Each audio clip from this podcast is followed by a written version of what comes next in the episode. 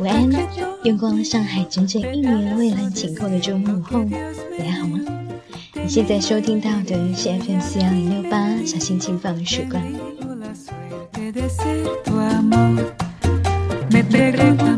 海上生明月，天涯共此时。我们的节目又一次很巧的碰上了节日。今年的中秋你是怎么度过的呢？有帮妈妈一起张罗团圆饭吗？还是远赴他乡和爱的人一起过呢？不管怎样，愿你在这个皓月当空的日子里，和心里面那个最想念的人一起度过。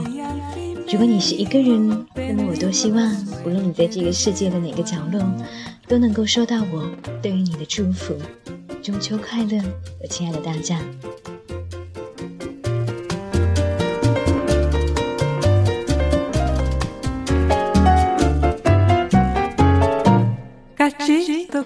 抱歉，今天的嗓子有一点点哑，因为昨天和苏先生一起去看了一场阿卡贝拉的演出。请问，你知道什么叫阿卡贝拉吗？阿卡贝拉是意大利文，中文翻译过来就是无伴奏合唱。也就是说，组成阿卡贝拉的乐队里面的所有人都是清唱，除了主角，其他的乐器也是靠人声来演绎的，架子鼓、贝斯还有吉他。你能够想到的几乎所有的乐器都能拿来直接用人声演绎。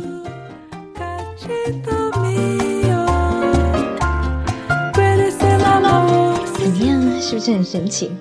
这样的人声演绎表演，再加上时下美国最流行的 Billboard 的冠军单曲，你可以想象现场的气氛有多么高涨吗？我的嗓子和双手几乎没有一刻是停下来的，不是跟着一起唱，就是一起打节拍。朱德庸曾经说：“为什么要去听音乐演奏会呢？难道音乐不是用来一个人的时候默默欣赏的吗？”对于一些交响音乐会，我十分的赞同。但是碰上了像昨天这样流行乐的演出，好像你只有在现场才能够体会到演奏者对于音乐的热情。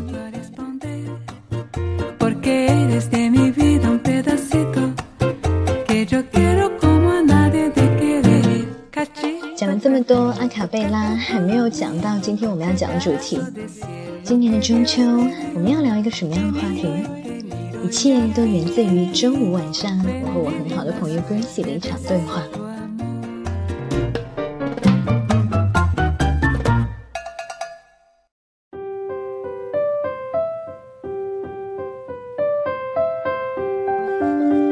一年前，Gracie 辞去了工作，准备拼一把。去考复旦大学的研究生，这一年的时间，每次和他喝茶聊天，看到他的生活总是穿梭在自由教室和图书馆，较少和朋友聚会，也几乎没有什么出行的计划。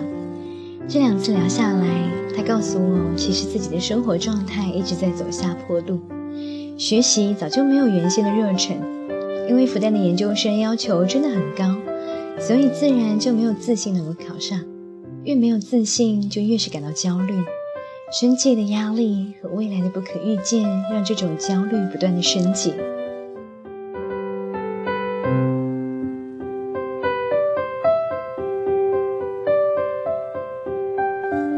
我相信这是现在很多人生活的真实写照。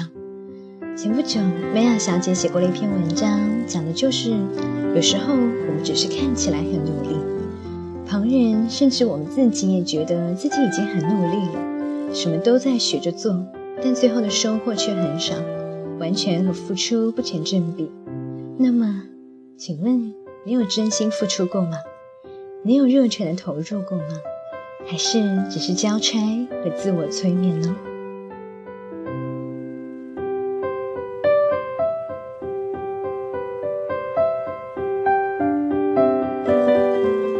我的朋友 Gracie 是一个很聪明的女生，她独立，知道自己要什么。所以那一天我们走在复旦的林荫道上的时候，他告诉我，他已经决定这次考试就是碰碰运气，因为他已经决定要重新开始工作和旅行。如果你也正在为一件事、一份工作或者是一份学业在努力，却很久没有成效，原地打转，因此而困惑和焦虑不已的话，也许你应该读一读下面这一篇文章。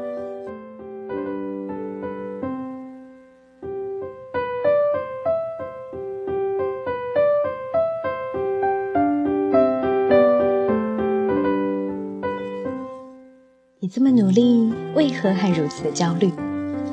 我有一个学生，暑假报名来学日语，因为半年后要去日本留学，所以很认真的每天在学校上课和自修。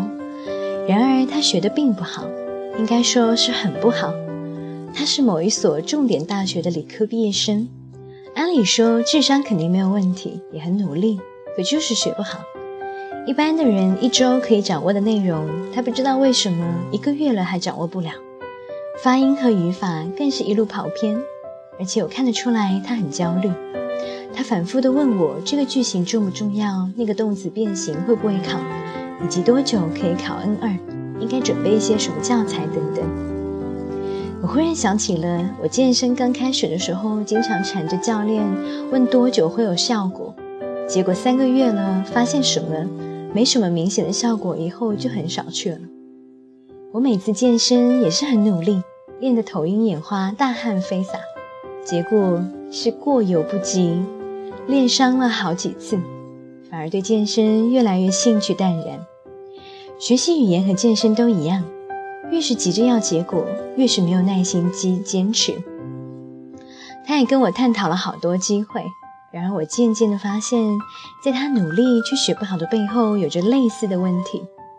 其实，他对日语和日本的文化根本没有什么兴趣，完全是因为学校有一个推荐的机会就争取了下来。然而，因为对日语的等级有要求，他就很上进的来报了名。他根本不喜欢学语言，也对学习日语本身不感冒，不看动漫，也不看日剧。他想要的只是一个结果，一张证书。这当然沉浸不下去，因为每一刻的学习，他的心都不在上面。看上去很努力，实际上是在浪费时间。这就像，如果我和一个姑娘恋爱，不是因为相处愉快，而是因为她适合结婚，直接着直接为了结婚而去，那么在一起的每一刻，我的脑海里都有可能精神出轨。当然，一味的求快，对事情本身漠不关心。只想早点结束，拿到结果，那么事情本身不会给你很好的反馈，因为心不在那，杂念就会蜂拥而至。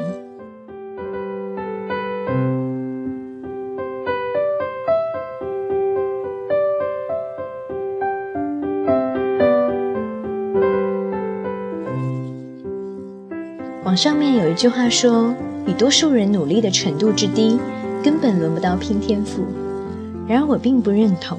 首先，我想说，努力本身就是一种天赋。注意，我说的努力是要有引号的。真正的努力应该是一种明白自己在做什么，又能够时刻投入在当下和其中的自控力，而非内心的焦躁和烦躁，表面的废寝忘食。多数人的努力只是让自己看上去很忙碌。有极少的一部分的人，做什么事情都可以很快的投入专注进去，不受打扰，努力的精进，这是一种极大的天赋。我认识的那些学霸，给他们一本无论什么书都可以很认真的看完，并且总结出自己的逻辑与收获。这种天赋的核心是做一件事的时候心很静，没有杂念。而且我认为这其实可以后天修，比如禅禅宗的正念。就是驱逐杂念，驻留当下。当做一件事的时候，只停留在这件事上，不因将来的想象和过去的回忆而打乱自己，那就是专注的最好状态。更多的天才或者所谓的成功者，在于很幸运的找到了自己能够专注投入的领域。天才不是什么都会，而是知道自己不适合做什么后，就果断的抛弃。专注于自己能做好的事，而大多数人所谓的努力是什么呢？就是勉强自己做自己不乐意做的事情，是他们自己觉得枯燥无趣，但是却又认为是正确的，是该做的，所以逼自己去做。比如你让韩寒去做数学题，去研究物理，他肯定不乐意，估计什么都做不成，及格都困难。但是他聪明或者是幸运的地方是。他很早就发现了自己的擅长和兴趣所在。我相信开赛车、写杂文这种事情对他来说，更多的是享受。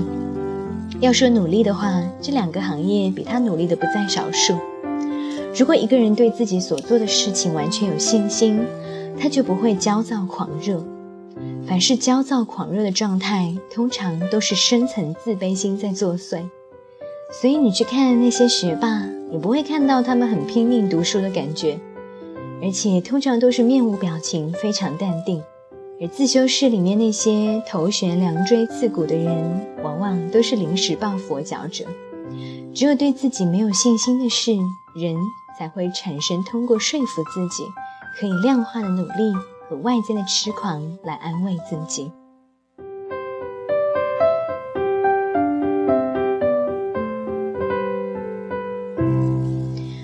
在做一件事的时候，先不去想着成功与否会怎么样。成功当然很爽，但如果不成功，我们是否还会想象享受当下做的事？如果是，我认为那就是真正的成功，因为你已经不需要依赖外界的承认。已经获得内心的满足。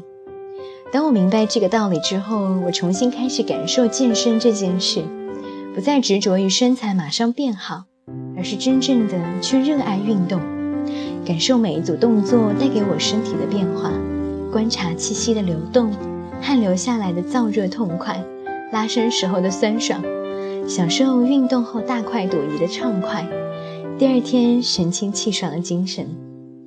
当我真的开始投入运动之后，我发现身体也开始慢慢的变得精神起来。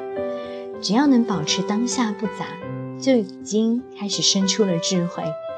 如果你能够开始了解自己，不刻意去改变，而只是照着自己的本质而活，那么你就会开始蜕变。我认为一个人可以默默无闻的活在这个世界上，完全不被人知道。没有名气，没有野心和残酷。如果一个人不认为自己有多么重要，他可以活得相当快乐。这是我推崇的克里希那穆提的那段话，也是我今生最大的追求：平静、温柔、有趣。只要我自己认可自己，一切都是完满的。